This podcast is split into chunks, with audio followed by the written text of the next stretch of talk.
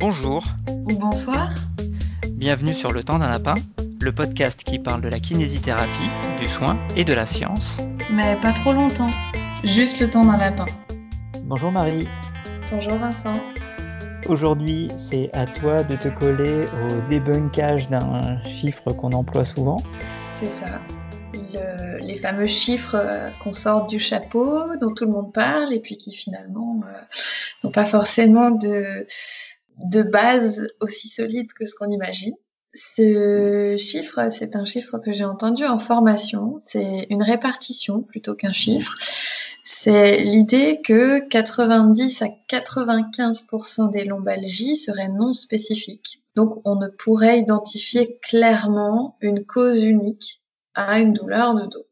Ça veut dire également 5 à 10% de lombalgies qui seraient spécifiques, dont on pourrait directement identifier la cause et dans ces 5 à 10%, il y aurait 1% de pathologies précises. Alors j'hésite à dire graves parce qu'elles sont pas forcément graves, mais de pathologies autres, à savoir euh, infection, maladie inflammatoire type spondylarthrite, cancer ou fracture vertébrale. Disons qu'on pourrait qualifier ça de de, cas qui nécessitent une autre intervention euh, médicale ou, euh, ou chirurgicale, par exemple. C'est ça, et c'est pour ça que je voulais en parler, parce que le chiffre sur les 90-95%, c'est un chiffre que j'utilise régulièrement pour dire aux patients que leur résultat d'imagerie, qui emploie beaucoup de conditionnels, beaucoup de, mots qui minimisent, tu sais, discrète protusion, pouvant entraîner euh, euh, une irritation, euh, ne sont pas forcément les seules explications à la douleur qu'ils expérimentent. Et je voulais m'assurer que ce que je disais, c'était pas complètement aberrant. Et puis, dans un deuxième temps, on parle beaucoup en ce moment de la question de l'accès direct pour les kinésithérapeutes à la lombalgie, c'est-à-dire que les patients qui auraient mal au dos pourraient venir nous consulter sans avoir besoin d'une ordonnance médicale et que dans ce cadre-là, c'est à nous d'être euh, compétents dans le triage et d'être capable d'identifier les cas où, comme tu dis, on pourrait avoir besoin de référer ces patients à un autre professionnel de santé. On parle beaucoup dans ces 1% de pathologies euh, qui répondent à des drapeaux rouges, les drapeaux rouges étant des signes cliniques ou des informations qui sont censées nous y amener, éveiller notre vigilance et nous permettre d'effectuer un triage correct. J'ai dû plonger un peu plus loin que ce que je pensais. Encore? Ouais, ouais, ouais, pour changer. Euh, je suis allée faire un petit tour sur Internet dans les publications non spécialisées, les journaux, euh, je dirais généraux, pour voir si ce chiffre-là, il est uniquement euh, dispensé dans notre petit monde de kinésithérapie ou s'il est employé ailleurs. Alors, on va trouver euh, sur plusieurs supports différents qui sont pas forcément spécialisés, effectivement, un chiffre qui tourne entre 5 euh, et 10% 5 et 15% de lombalgie spécifique que tu vas pouvoir trouver par exemple sur euh, lombalgie.fr, euh, la Ligue contre le rhumatisme, Passeport Santé, Maxi Science, etc.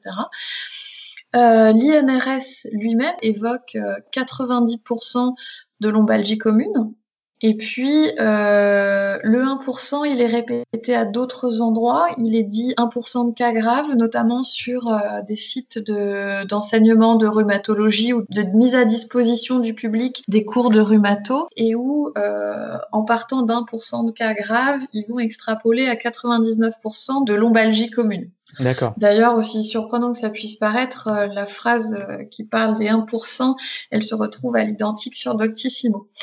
Donc c'est pas juste des chiffres que j'ai entendus en formation, c'est aussi des chiffres qui sont repris et qui sont pas sourcés dans des articles à disposition du grand public, un peu comme celui que toi tu as cherché à analyser également, qu'on retrouve partout. Et c'est pour ça que bah, j'ai voulu euh, creuser la question. Moi, j'ai déroulé le fil à partir de l'étude qu'on nous avait citée en formation à ce moment-là. Et euh, ben, c'est une sacrée plongée, accrochez-vous parce que je vais faire en sorte que ce soit le plus clair possible, je vous garantis rien. L'étude en question euh, qui avait été citée, c'était euh, une étude de Chris Maher qui est parue dans The Lancet en 2017 sous un intitulé un peu original, donc qui s'appelle un, un séminaire Donc euh, pour moi, je pense que c'est un état des lieux et peut-être une retranscription d'une présentation orale. Et euh, le formateur s'en était servi pour nous dire, euh, ben, en fait, dans 90% des cas, on ne sait pas pourquoi les gens ont mal. Et du coup, il faut qu'on ouvre la discussion autour de la question du sommeil, de la question du moral, et qu'on déconnecte le plus possible l'idée que une lésion, une douleur, une solution. Donc dans cette étude, Maher précise que euh, la lombalgie qu'il évoque euh, ne fait pas partie de celles qui s'accompagnent de douleurs radiculaires. Les douleurs radiculaires, c'est les douleurs qui descendent dans la jambe, enfin la cuisse, la jambe et éventuellement jusqu'au pied. Et donc là, il ne parle que des lombalgies qui ne présentent pas ce symptôme-là, donc que des douleurs dans le bas du dos jusqu'en haut des fesses éventuellement. Le problème, c'est que c'est pas une étude originale. L'article s'appelle Non-Specific Low Back Pain, à savoir lombalgie non spécifique. Il fait un peu le tour du sujet sur les connaissances actuelles en termes de prévalence, de répartition, de diagnostic, de traitement, tout ce qu'on pourrait avoir envie de savoir à ce sujet. Et on se dit, en 2017, c'est intéressant, c'est récent, on va avoir matière à travailler. Alors, Dès l'article de Maher, on n'est pas exactement sur 1%, 5, 10 et 90, 95. Il va ah. citer, ah, bah non. Il va citer cinq études différentes. La question la plus importante, en fait, ça va être de savoir qu'est-ce qu'on définit comme 1%, je vais dire de drapeau rouge. Qu'est-ce qu'on définit comme 5% de spécifique? Les études citées sont pas toutes d'accord. Et est-ce qu'on peut réellement dire que si ça fait pas partie des 5% et des 1%, c'est pas spécifique? Là non plus, ils sont pas vraiment d'accord. Il va citer une étude qui me semble assez solide où euh, il parle de 1% de causes spécifiques. Les causes spécifiques étant fracture, cancer, infection, canal lombaire étroit, spondylarthrite ankylosante, problème inflammatoire. Cette étude, c'est une étude de Hengsch en 2009 qui a pour euh, avantage d'être une étude originale qui va étudier 1172 patients ayant une douleur lombaire aiguë et qui vont consulter en première intention chez leur généraliste. Et donc, dans ces 1172 patients, ils ne vont trouver que 0,9% de pathologie spécifique. Donc, pour l'instant, on est plutôt OK avec ce 1%.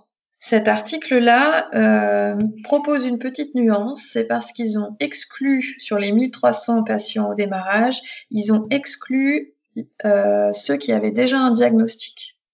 Et en fait, si tu réintègres ceux qui, ceux qui avaient été diagnostiqués auparavant, on est plutôt à 2%.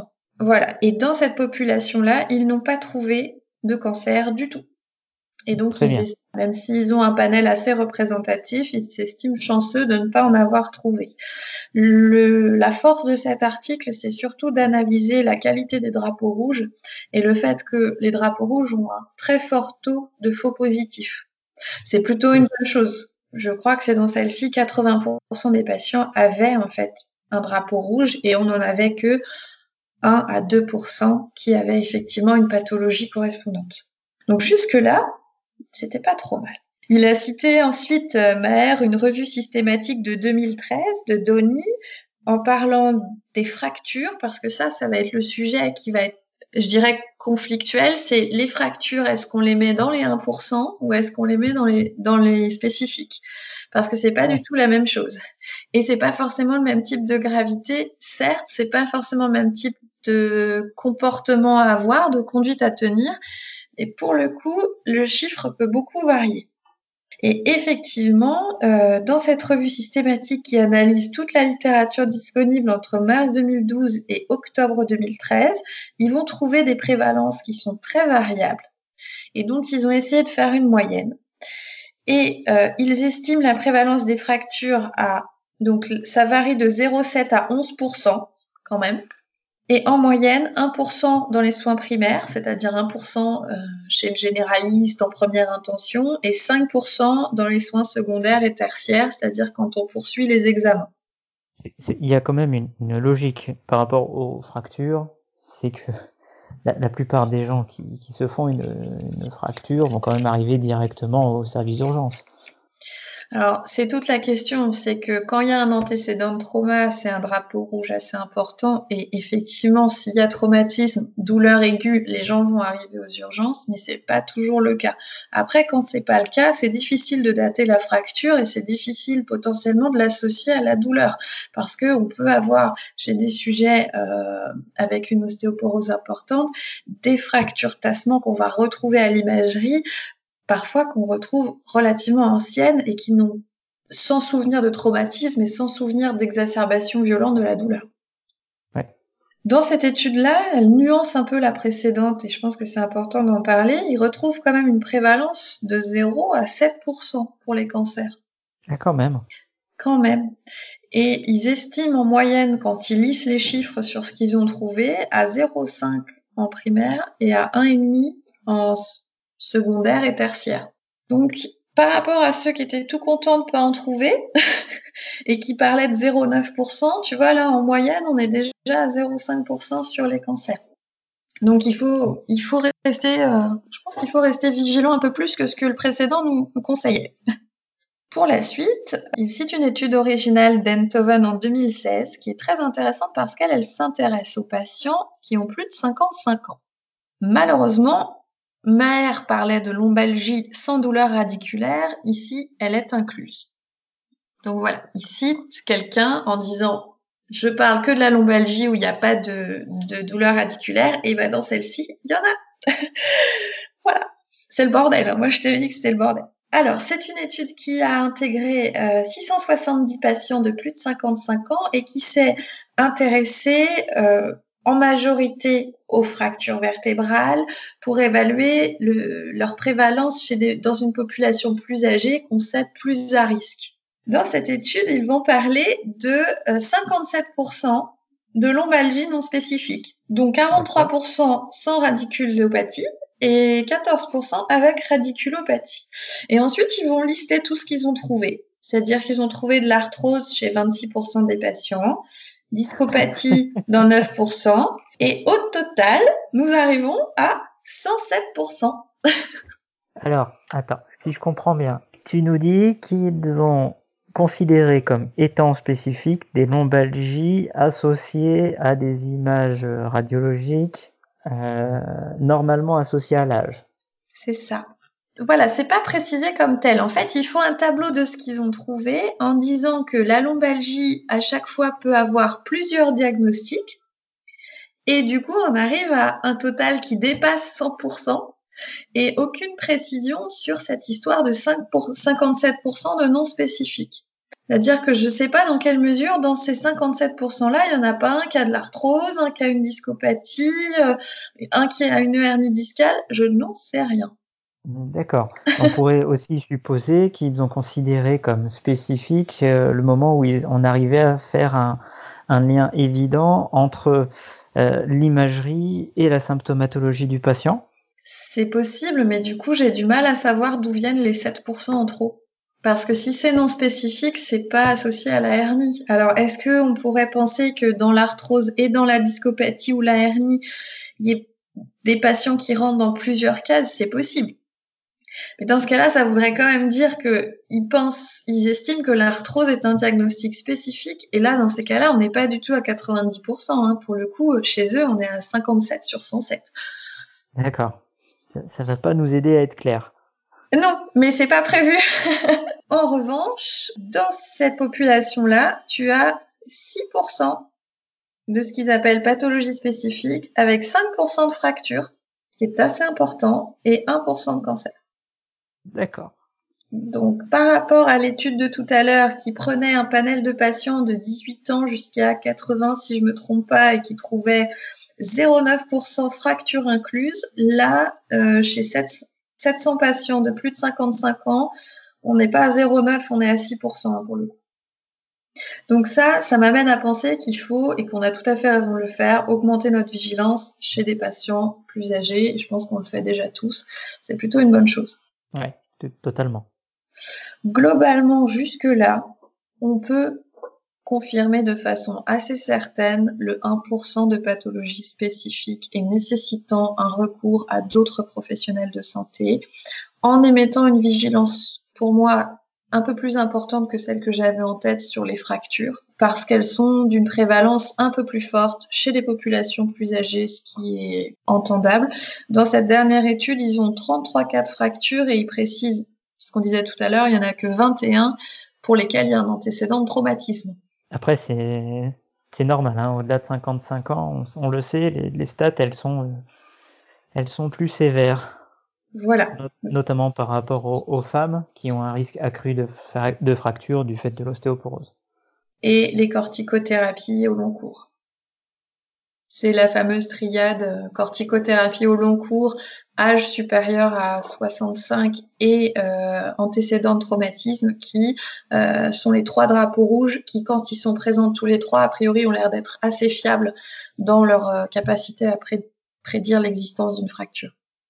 D'accord. Après, après, comme il disait, les 12 qui n'ont pas d'antécédents de traumatisme, c'est difficile de mettre en lien la douleur avec la fracture puisqu'on ne peut pas dater précisément la fracture et qu'elle a pu passer inaperçue et ne pas avoir de conséquences.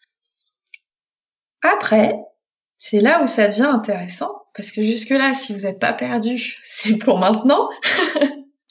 c'est cette histoire du 90%. Ah.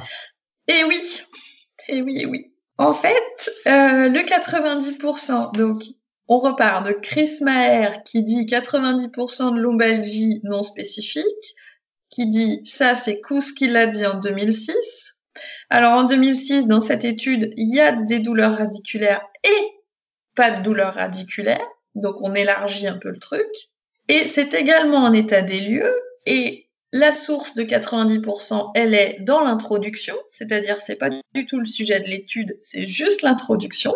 Et elle cite elle-même une autre étude qui date de 1992, une étude de Deyo qui disait 4% de fracture, j'ai 3% de spondylolisthésis, j'ai 0,7% de cancer, j'ai 0,01% d'infection, j'ai 0,3% de spondylarthrite ankylosante.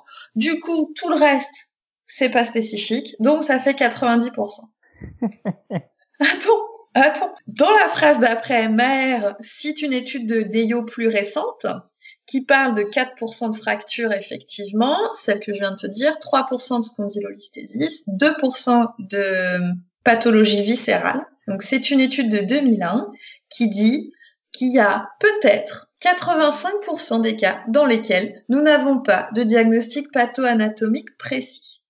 Ce qui est intéressant par rapport à ce que moi j'avais entendu, à savoir qu'il n'y a pas, du coup, non spécifique, ça veut dire pas forcément mécanique, c'est que dans cette étude-là, le tableau de répartition, c'est 1% de pathologie rachidienne non mécanique, donc cancer 0,7. C'est 2% de pathologie viscérale. Alors là, ils évoquent euh, les problématiques des organes pelviens, prostate, endométriose, les problématiques rénales, l'anévrisme aortique où ça, nous, on a un rôle de vigilance. Et tiens-toi bien, les 97%, ce serait des lombalgies mécaniques. Les 97% restants, dont 4% de hernie, 10% d'arthrose interarticulaire postérieure et 70% de ce qu'ils appellent lumbar strain ou sprain. Alors du coup, je sais pas comment toi tu le traduirais, c'est le cas où quelqu'un va solliciter un peu plus que d'habitude son dos. Moi, je vois l'exemple par rapport au, ski, les, les arrêts où le corps est propulsé en avant et euh, le, le rachis essaye de freiner le mouvement. Ouais. Et les, les patients en, ressortent avec euh, des douleurs comme s'il s'était fait une entorse ou comme une déchirure musculaire. Tu vois, le, il peut se passer lors d'un coup du lapin, euh, mais au niveau lombaire. Oui, alors moi je l'aurais je l'aurais traduit par euh, tension ou par limbago et eux ils précisent pas de mécanisme mécanique mais ils précisent que c'est 70% de cas dans lesquels on n'a pas un lien patho-anatomique clair. Donc voilà, on part de 97%, on descend à 70. Dans cette étude, cela dit, on est quand même encore une fois à 5% de fractures, 1% trauma et 4% de fracture tassement sur ostéoporose. Ça m'a un peu surprise parce que moi, les, les fractures, je les voyais quand même pas dans cette catégorie-là. Moi, je les voyais pas dans les... Je pensais qu'elles rentraient dans les 1%. Et c'est pour ça que je trouve ça intéressant d'avoir pu en parler là ce soir. Parce que pour moi, c'est une surprise. Je sais pas si pour toi ça l'est aussi, mais pour moi, les 1% dont on parle beaucoup incluaient les fractures. Eh ben, je sais pas. mais bravo. Parce que j'ai un peu l'impression d'avoir entendu les, les deux versions. D'accord. Ben là, c'est un peu ce que je viens, c'est un peu ce que je viens de te raconter. Et puis alors, si tu veux rigoler vraiment, parce que là, on a, on en a deux qui citent ça, mais c'est pas les études originelles. Très bien. C'est-à-dire que Maher en 2017 citait Kous en 2006 et Deyo en 2001.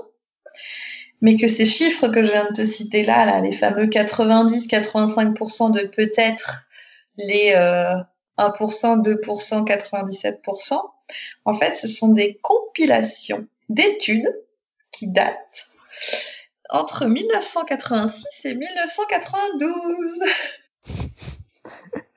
je t'avoue que je suis pas allée plus loin. Je suis allée voir l'étude de 92 qui cite en fait les mêmes ces chiffres-là qui ont été repris au final euh, dans les deux études suivantes et qui en fait dit que il y a 85% des cas où la lombalgie ne peut pas être spécifique parce que le lien entre l'imagerie et la douleur est trop faible. Et donc ça, c'était déjà dit en 2000, en 92, et il citait des études entre 1976 et 1982. Parfait. C'est beau quand même, hein Ah, complètement. Moi, ça me fait sourire, mais ça me questionne parce que quand tu veux essayer d'être rigoureux par rapport à la littérature, au final, parfois, tu te rends compte que on pourrait aller creuser des jours et des jours qu'on n'arriverait pas au bout. Ces études-là, en fait, ces chiffres-là, ils ont été cités, recités, recités depuis des années. Et euh, la solidité initiale des études, bah, tu vois, même moi, j'ai pas eu le courage d'aller chercher. Et je peux même pas te dire si ces chiffres-là, ils ont été sortis de euh, 30 euh, patients, 1000 patients, euh, 2000. Je, je peux je peux même pas te dire ça. Ce qui est intéressant, j'ai trouvé, c'est que déjà en 92, la question de l'imagerie et du rapport avec la douleur, elle était déjà mise sur la table et déjà questionnée. Je trouve ça surprenant parce que moi, je l'ai entendu très tard. Je pense qu'on peut garder, euh, pour l'étude de Hensch en 2009, je pense qu'on peut garder cette histoire de 1 à 5% de cas qui nécessitent une vigilance accrue. Et après, tous les autres dans lesquels nous, on a un travail à jouer, puisque que ce soit étiqueté à raison ou à tort de l'arthrose, une hernie discale, un phénomène de discopathie, c'est là où nous, on a, on a tout notre potentiel à démontrer.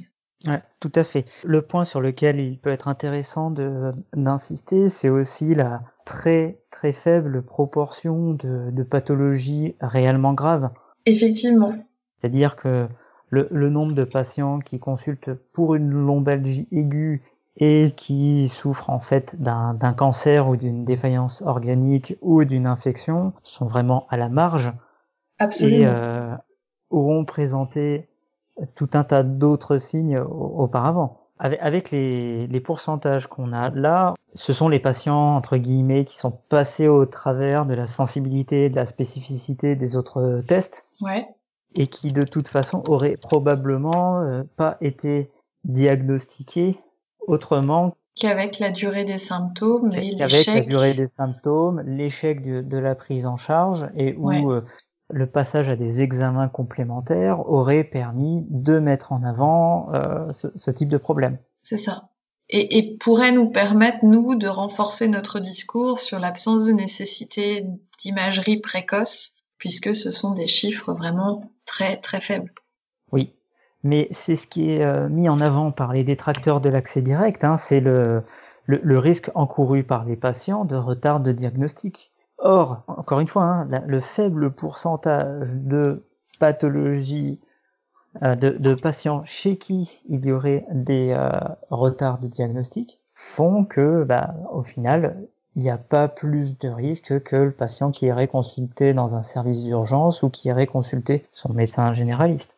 Bah non, et le tableau sera le même qu'il soit devant son médecin généraliste ou devant nous et le nécessaire est fait et sera fait pour qu'on ait la formation suffisante pour les dépister Et effectivement, ces patients-là, s'il n'y a pas de point d'appel chez nous, il n'y en aura pas non plus chez le médecin généraliste. Effectivement, euh, tu vois, sur 2012-2013, euh, on est à 0,5% de cancers détectés en soins primaires, mais donc potentiellement avec des signes associés qu'on sera capable de dépister et pour lesquels on sera capable de référer les patients. Et puis, c'est des études qui sont réalisées aux États-Unis, je crois. Hein. Australie, beaucoup.